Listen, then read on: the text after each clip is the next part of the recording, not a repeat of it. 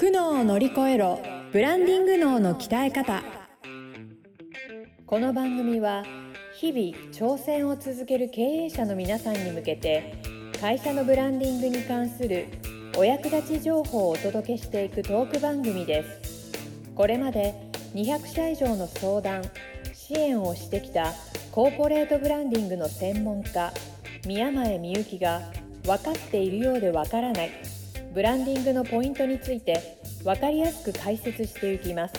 企業のファン作りをお手伝いするビジネスツールファンステの提供でお送りいたします。はい皆さんこんにちは。苦悩を乗り越えるブランディング脳の鍛え方第31回スタートさせていただきます。ナビゲーターのトーマス J トーマスです。よろしくお願いいたします。そしてブランディング研究所ブランディング研究所ないね。宮前みゆきブランディング研究所から参りました。宮前みゆき姉さんよろしくお願いします。はい。皆さんこんにちは。宮前みゆきブランディング研究所の宮前です。よろしくお願いします。よろしくお願いします。はいいやここ3週間、うん、まあ、2週前からですね、まあ、ゲストの方に登場していただいて、うん、エニアグラムについてお話をさせていただいておりますけれども、うん、いいっすねエニアグラム。なんかいやなんか前回ちょっとトーマスいい感じだったね。ちょっとそうなんかこのままのトーマスで生きてっていいんだって思えた。そうですさすがですね、岡田先生。前回聞いて、あ、もうちょっとそうですよ。はい、エニアグラム心理学の専門家、えー、岡田先生です。よろしくお願いします。はい、エニアグラム心理学講師の岡田でございます。今週もよろしくお願いします。よろしくお願いします。はい、ぜひあの今日もですね、あの前前回前々回聞いてない方は、えー、うん、前回前々回聞いてからここまで戻ってきてください。一回、そうだね。はい、ぜひ聞いていただけると面白いと思いますので、よろしくお願いします。そんなわけで、はい、ニアグラムすごいっすね、なんかね、三週にわたってすごい楽しんでいただけてるんじゃないかと思いますが、ね、めちゃくちゃ面白い。ね、学びたくなりました。一、回目ではね、岡田さんにあの三タイプに分けた話してもらって、で前回はね、うん、じゃあトーマス何タイプなの？っていうことをね。はい。診断してもらったんですけど、まあ、トーマスタイプ6っていうことで、ね、タイプ6でした、うん、うん、ちょっとタイプ6に自信を持って生きていこうと思います。そうですね。はい、やってる仕事もなんかタイプ6の人にすごくねタイプ6に合ってることやってました。めっちゃ向いてます、ね、すごい嬉しいです。うん皆さんもぜひ診断してもらうといいと思います。いや、本当みんな興味出てると思うよね。もうね。俺どうなの？俺、俺はって、ですよね。絶対なってる。俺は、気になる皆さん。そう、概要欄に岡田さんの LINE じゃない、インスタグラムにつながる、えっと、リンクを貼っておりますので、そちらインスタグラムからですね、岡田さんに直接 DM 送っていいそうですので、皆さん、どしどし岡田さんに DM 送ってですね、えっと、エニアグラムの診断してもらったり、体験会をやってもらったり、会社のセミナーやってもらったり、いろいろできますので、ぜひ相談してみてください。えー、この機会はなかなかないと思いますので、つながってみてありがとうございます。なと思います。で、これ今日3回目でね、まあ岡田さんには3回出ていただこうということで、今日最終回になるんですけど、まあ、この番組やっぱり経営者さんがたくさん聞いてらっしゃるので、うん、まあ私としてはですよ、最後にこういう話聞きたいなって思ってるのが、はい、じゃあ、エニアグラムってビジネスでどう役立てんのっていう話になるんですよ。うん、うんで、まあ私もいろんな経営者さんと喋ってる時に、うん、まあ、あるある的な話とかね、お悩みとかあるじゃないですか。うんうんね、いやうちの会社さ、人がすぐ辞めんだよねとか。でも俺は結構ね、もう口酸っぱくしてこうやって言ってんだけどさ、社員がやらないんだよ、みたいな話とか、すごく聞くわけ。なるほど。こういうことに、まあ、多分岡田さんのところにもね、そういう経営者さんがたくさんいらして、エニアグラムを学んで、どう変わったかみたいな話聞きたいんですよ。聞きたいですね。ですか？教えてください。はい、もう、あるあるすぎて、今の例が。あるあるすぎても。なんででしょうかね。あの、言葉を選べば相手に伝わりやすいのになって思う瞬間、シーンってあると思うんですよ。やっぱり伝え方って、まあ、伝える側の言葉選びも重要だし、基本的にやっぱコミュニケーションってまあ会話もそうなんですけど、キャッチボールっていうじゃないですか、会話のキャッチボールって。はいはい。だから相手が取りやすいところに、あの、ちゃんと投げてあげるっていうのが、会話のキャッチボールっていうふうに自分はお伝えしてるんですけど、結構ね、人によって今みたいにドッジボールになる人がいるんですよ、会話の。もうぶつけに来る。お激しいんや。バチコーンそうなのよ。そしたら当たったら痛いしさ、逃げるじゃない。避ける避ける。うん。そう。そこを、キャッチボールですよっていうところだけを意識するだけで、相手に伝わりやすくなってるって方、実際やっぱいらっしゃって。うん、今、ちょうど今出た例のような、あの、なんで、なんで言っても上がんねえな、にゃら、みたいな。いるよね。なんでこんな、そう、なんでこんなこともできねえんだ、提案でベラメみたいな、そういうね、こうちょっと。提案でベラメ。そう、ちょっと、ちょっと、こう、智商が、こう、そう、ちょっと高めで、あの、ちょっと口調が荒めな方というか。親分っぽい感じのね。そうそうそうそうそう。いらっしゃるんですけど、要はそこで、あなたが伝えたい本心の部分って、その言葉で伝わるんですかっていうことを聞くんですよ。仮に自分が同じような口調で、まあ指摘とか指示をされたら、それは受け入れられるのかと。大体喧嘩するって言うんですよね。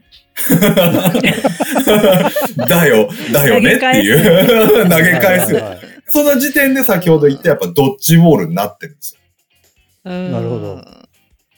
ぶつけ合いで、それでね、向こう当たったら怖いタイプだったら逃げるよって。でもあなたが伝えたい本心は、そこに、そこにあるんですかって。こんなこともできないのかっていう言葉の背景には、早くお前には一人前になってほしいっていう思いがあるんじゃないんですかって。うん。そういう言い方でもいいんじゃないですかねって。例えばですけどね。うん、いつまでやってんだよ、そんなんじゃ終わんねえぞ、みたいなこと言う人もいると思う。社長さんも、あれですか、エニアグラムで見ると、どのタイプみたいなのがあるんですか？そういうタイプの人は僕はまあ主主体タイプにいる8、タイプ8にはなるんですけど、結構、タイプ8のあの、タイプ8の方、ちょっと言動が強かったりっていう方結構多くて、結構建築系の会社さんとかの社長をやられてる方とかは、ね。うん、多いかな。まあ、なんかイメージ。なんだかんだ言いながら、そう、面倒見はいいんですけど、ちょっと言葉だけが強い。そうなんだよね。結構情に熱い人とかね。そうそう多いよね。あの口調はすごい悪いんだけど、なんか、うん、またかよとか言いながら、なんか誰よりも面倒見てくれるみたいな人とかね。そうなんそうなんああ、はあ、はあ、はあ。いるんで。そこに、ちゃんと言葉選びが加われば。なるほどね。うん。ちゃんとキャッチボールができれば、もっと、もうちょっと、良くなってそうそうそうもっと全然変わってくるわけですね会社の空気、うん、なんか社員さんの受け取り方もねななんかただただきつい人じゃなくてなんか愛があって言ってくれてるっていうふうに受け止められるようになったりするよね言い方変えて。なるほどなるほどなるほど、うん、へえ、うん、社員受け取る側のエニアグラムのタイプも影響してくるわけですか？そうなんですよそこで、やっぱり強めの口調で攻めていた、まあ、そこの会社の、まあ、部下というか、新人の子だったんですけど、はい、やっぱ萎縮してしまうタイプだったんですよ。なるほど。なるほどね。怒られている。うん、怒られる。そうか、そう、感じる。怒られている。責められている。だからより萎縮するんですよ。でも本人は一生懸命なんですよ。もちろん。うん。そして、一生懸命さもそう、怒ってる側も一生懸命なその彼のことを分かってて、もっともっと頑張ってほしくて、そういうふうな言葉を、まあ、使ってしまって、こう、火をつけようとしてるんですけど、その彼は火をつけたら動くタイプではないんですよ。ああ、そこも違うんだ、タイプが。そう。ね、何でやる気が出るタイプとかね。どういう言葉だけで元気がこう、あの、マインドが上がるタイプかっていうのもあるからね。そっか。そうなんです。本当人自分ならこう言われたいとか、そういう感覚じゃダメってことですね、エ、うん、ニアグラムを考えそうなんですよ。個人の価値観よりも相手にどう伝えたいかっていうことで相手のタイプを知っていると、もう伝え方が変わるので、例えばだから、頑張、頑張ってって言葉ですら、相手にとっては励みになるパターンもあれば、すごいそれがプレッシャーに感じる人もいるんですよ。はいはいはいはいはいはい。うん、確かに。あるあるある。不思議と。って言わないでって言われたことある。言われたことある。身に覚えが。うん。頑張ってるんだからさ、って言われたことある。そうそう。だからそこは頑張ってるねって変わるだけで、全然捉え方違うじゃないですか。おー、それだけで変わるんだ。うん。頑張ってねじゃなくて、頑張ってるね。なるほどね。めっちゃ面白い。そうなの。だから。これがやっぱりね、あれだよね。そもそも自分のタイプが何で、うん、どういう発言が出やすいタイプかなっていう自分に対するさ、認識もまずいるじゃない？なるほど。それで、まあ、部下、要はスタッフの方、それぞれにタイプがあって、あ、この子は葉っぱかけるとやる気出して競争させた方が成長するタイプ。うん、あこの子は今やってることを認めてあげて、その上で君にはこう将来こういう風になってほしいから、もっとこういうことも少し加えてできるようになるといいよねっていう言い方してあげるとか、うん。それぞれに声かけを変えるっていうことができると、もう急激に変わりますよね。すげえ、面白。期待に応えたい、具体的に教えてほしいとか、あとはもう、そのまま行けってただ背中を押すだけでもいい人もいますし。そうそうそうタイプによってそんな違うんだ。そうですよ。そうですよ。なんかこう、だから上司で、私もなんかその、岡田さんとこういう話したときに、自分が会社員してたときに、ああ、そういえばこういう上司いたな、みたいなのを何人かやっぱり思い出しちゃって、うん、なんかこう、初めての大きな案件、お前やれよって言われて投げられたときに、うん、えー、どうしよう、自分にできるかなって思ったときに、うん、おやれやれって言って、お前自分のように、思うようにやれと。なんかあったら俺がケツ拭いたろわみたいなね、関西人バリバリのね、上司がいたんですよ。で、その上司のことは私はすごい空いてたんだけど、はいはい、で、別の人は、あの人、具体的に何も指示してくれないって言ってたの。そう、でも私は心理的な安全性を、安心感を、その方からは受け取ってたの。あの、失敗しても大丈夫だって、あの、ケツ拭いたろわって言ってくれたから、安心してチャレンジできるって、私はそういう気になったんだけど、受け取る人間によって全然違うよね。そうです、そうです。うわむず、難しいけど、これをエニアグラムが分かってたら、対応できるようになっていくってことですね。変えられるんですよ。うん、目の前の方に対して適切な言葉選びができる。すげえ。だちょっとしたきっかけだったら、その社長さんも。3年前になった姉さんぐらいになってくると、もう瞬時に対応ってできるもんですか、そういう。この人のはこういうタイプだから。いやいや、瞬時にっていうか、まあ、あの、何度か会ううちに、ああ、この方こういうところあるんだな、うん、あこういう面もあるんだなっていう、いくつかこう要素を集めていくんですよ。で、なん。かいくつかこう材料が揃うと、ああ、なん。か総合的に考えてこういう材料があるってことは、この人はタイプ、このタイプの要素ちょっと強めだなってだんだん決めていくって感じかな。最初から決めつけとかはあんましなくて、ちっちゃい材料、要素をたくさん集めるっていう感じかな。例えばなんか、あの、一緒にランチしましょうとかってなって、あの、今話題のあそこのお店行きましょうって言って行って、行ったらすっごい行列並んでた時に、ああっていう顔した時に、あ、この人並ぶの嫌な人なんや。みたいな。即断、即断即決。そういうのの蓄積なんだ。そうそうそう思うタイプの人と、いやいや、今日は話題のお店に行くって決めてたから、あの、並ぶ意味があると思えたら、並べる人もいるわけですよ。へうんうんうんうん。そうそうそう。そそういう一個一個の、あの、ね、言ったら細かいことですけど、そういうところにも人間の性格出るから。変わりますね、人間関係の作り方が、それを分かるだけで、意識してるだけで。うん。そうそう。え面白い。それがなんか楽しくなる。あ、この人こういう側面があるんだ っていう感じで、そうそうそう、観察して楽しんでるみたいなところはあるよね。でもそれがビジネスで使えそう。そうなんですよ。相手を理解する第一歩になるので、ビジネスってやっぱ人と人との関係性で成り立っていくじゃないですか。そそうですよ、ね、先ほどの上司と部下もそうだし、あの、それこそトーマスさんと同じのタイプ6の方が、なかなか自分の成果が出せなくて悩んでた方もいらっしゃって。やっぱりね、こう人の意見をすごい取り入れる方なので、いろんな方がこうしたら、ああしたらっていうことを自分で試してみたんですよ。まあ営業の方だったんですけど。はいはい、でも、人のそう言われたことをやるんで自分が出せなかったんですよ。うん、結局。わかります、ね、そこで、そこで言ったんです。そういう時期ありました。はい。そこでお伝えしたのが、もうあなたそのままでいいからって。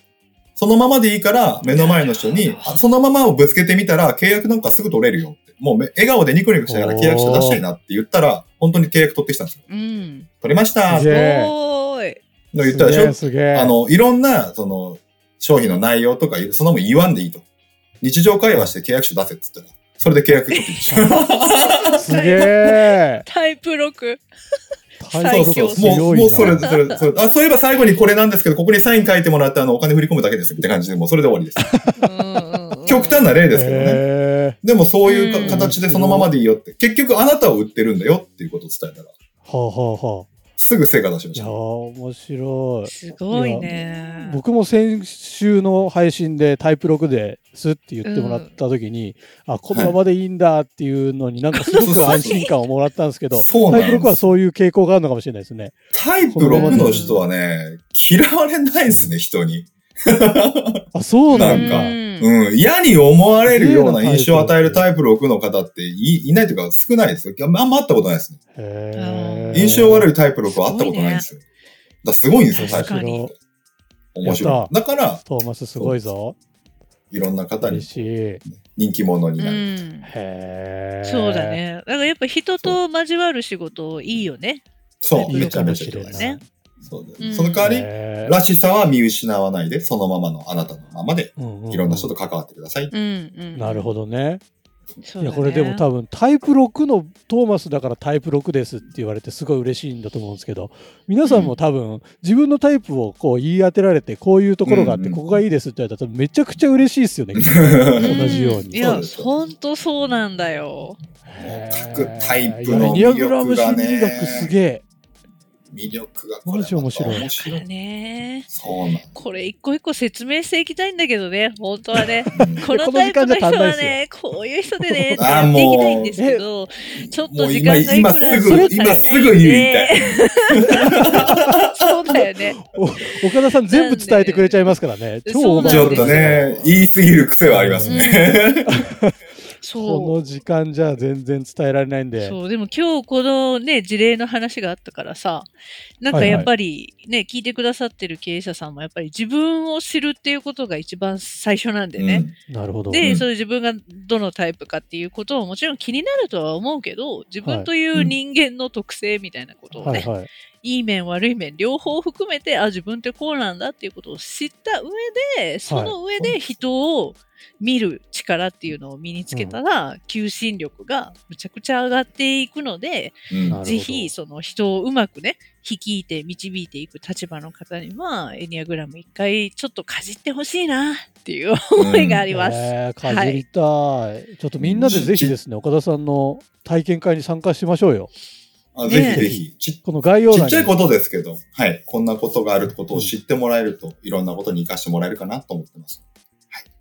いや、本当そう思います。えー、生かしていきましょう。ぜひ概要欄にあるですね、うん、岡田さんのインスタグラムのリンクにこうアクセスしていただいて、岡田さんに直接 DM をしちゃっていいそうですので、はい、ぜひ番組聞いたよと DM いただきましてですね、えー、いろいろ診断してもらうもよし、体験会を開催してもらうもよし、えー、会社に来てもらって、えー、講義をしてもらうもよし、いろいろ岡田さんをですね、にアクセスしていただいて、このきっかけに仲良くなっていただけたらいいなと思っております。はい、ぜひぜひご、ご、えー、アクセスをお待ちしております。そして、この番組のですね、えー、LINE 公式アカウントも番組の概要欄にリンクが貼ってありますので、そちら登録していただくと、ファンステップというですね、えー、トーマスと、えー、最近ちょっと出てないですけど、リカちゃんという女の子とですね、二人でやってるサービスの、えー、LINE 公式アカウントなんですけど、そちらも登録していただくことで、この番組に対する、えー、ご意見だったり、ご相談だったり、何でも送れるような仕組みになってますので、ぜひそちらから送っていただければと思っております。ぜひ友達登録をポチッと、今すぐよろしくお願いします。はい。そして、あれですね、そういえば、あの、年明けにイベントをやるんですよね。あ、その話しちゃう？しちゃいましょう、この3人で。だいぶ決まってきましたから。で、そうそうそう、新春企画で。これでも関東エリアになっちゃいますけどね。まあでも、来てもらいましょう、遠方からも。あの、ぜひ我々に会いに。はい、そうなんですよ。もう番組では初になるんじゃないですか？そうですね。外でこう、イベントがてら収録するっていうのは。イベントしてですね、あの岡田さんのエニアグラムの話も聞けますし、なんとそこで番組の収録も公開収録でしちゃおうという企画です。はい。ぜひぜひ、えー、ご興味ある方ご参加いただきたいなと思ってます。詳細についてはまた先ほど言った LINE 公式アカウントだったり、岡田さんのインスタグラムからも、うん、えっ、ー、と、公開されるかもしれないので、ね。そうですね。ねはい。えー、インスタグラムをフォローし、LINE 公式アカウントも友達登録しておくというのが今、えー、いいんじゃないかなと思いますので、ぜひやっておいてください。はい。はい、では、そんなところで、岡田さん、今日ラストですね。はい、そうですね。あっという間でした。あっという間、全然喋り足らないって。足りない。まだまだ喋ることがね、ねたくさんあるようなので、ぜひ、あるある。個別でね、個別で話聞くとすごい楽しいんで。そうですね、個別で聞いていただいて。はい、ぜひ喋りすぎる岡田の話を聞いてもらった方がいいかなと思います。めちゃめちゃ何でもお話ししてくれる岡田さん、本当素敵だなと思います。いや、本当3週にわたってありがとうございました。ありがとうございました。ありがとうございました。はい。はい、またぜひですね、年明けの公開収録でもよろしくお願いします。岡田さん。はい、よろしくお願いします。皆様も楽しみにお待ちください。というわけで、えー、苦悩を乗り越えろブランディング道の鍛え方、第31回以上で終了とさせていただきます。みゆき姉さん、そして岡田さん、本当にありがとうございました。はい、はい、ありがとうございました。ありがとうございました。ありがとうございました。今日のポッドキャストはいかがでしたでしょうか？番組ではブランディングについての相談を募集しています。概要欄にある「ファンステ」の LINE 公式アカウントからお申し込みください。それではまたお耳にかかりましょう。ごきげんよう。さようなら。この番組は提供企業のファン作りをお手伝いするビジネスツールファンステ。プロデュースライフブルームドットファン。ナレーション土屋恵子がお送りいたしました。